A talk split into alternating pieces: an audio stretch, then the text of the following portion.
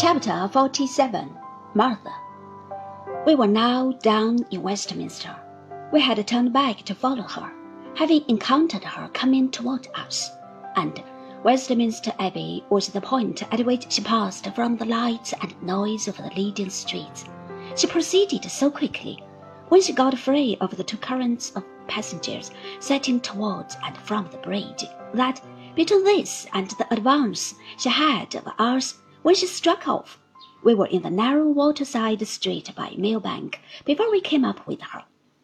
At that moment she crossed the road as if to avoid the footsteps that she heard so close behind, and, without looking back, passed on even more rapidly. A glimpse of the river through a dull gateway, where some wagons were housed for the night, seemed to arrest my feet. I touched my companion without speaking, and we both forbore to cross after her, and both followed on that opposite side of the way, keeping as quietly as we could in the shadow of the houses, but keeping very near her. There was, and is, when I write, at the end of that low-lying street, a dilapidated little wooden building, probably an obsolete old ferry house. Its position is just at that point where the street ceases and the road begins to lie between a row of houses and the river. As soon as she came here and saw the water, she stopped as if she had come to her destination, and presently went slowly along by the brink of the river, looking intently at it.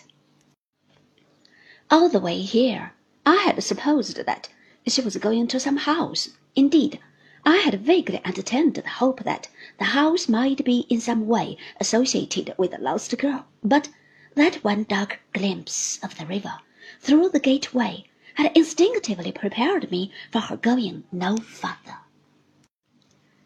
The neighborhood was a dreary one at that time, as oppressive, sad, and solitary by night as any about London.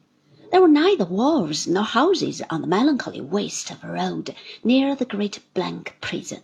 A sluggish ditch deposited its mud at the prison walls. Coarse grass and rank weeds straggled over all the marshy land in the vicinity. In one part, carcasses of houses, inauspiciously begun and never finished, rotted away in another. The ground was cumbered with rusty iron monsters of steam boilers, wheels, cranks, pipes, furnaces, paddles, anchors, diving bells, windmill sails, and I know not what strange objects, accumulated by some speculator, and grovelling in the dust, underneath which, having sunk into the soil of their own weight in wet weather, they had the appearance of vainly trying to hide themselves. The clash and glare of sundry fiery works upon the riverside arose by night to disturb everything except the heavy and unbroken smoke that poured out of their chimneys. Slimy gaps and causeways winding among old wooden piles, with a sickly substance clinging to the latter like green hair, and the rags of last year's handbills offering rewards for drowned men fluttering above high water mark led down through the ooze and slush to the ebb tide.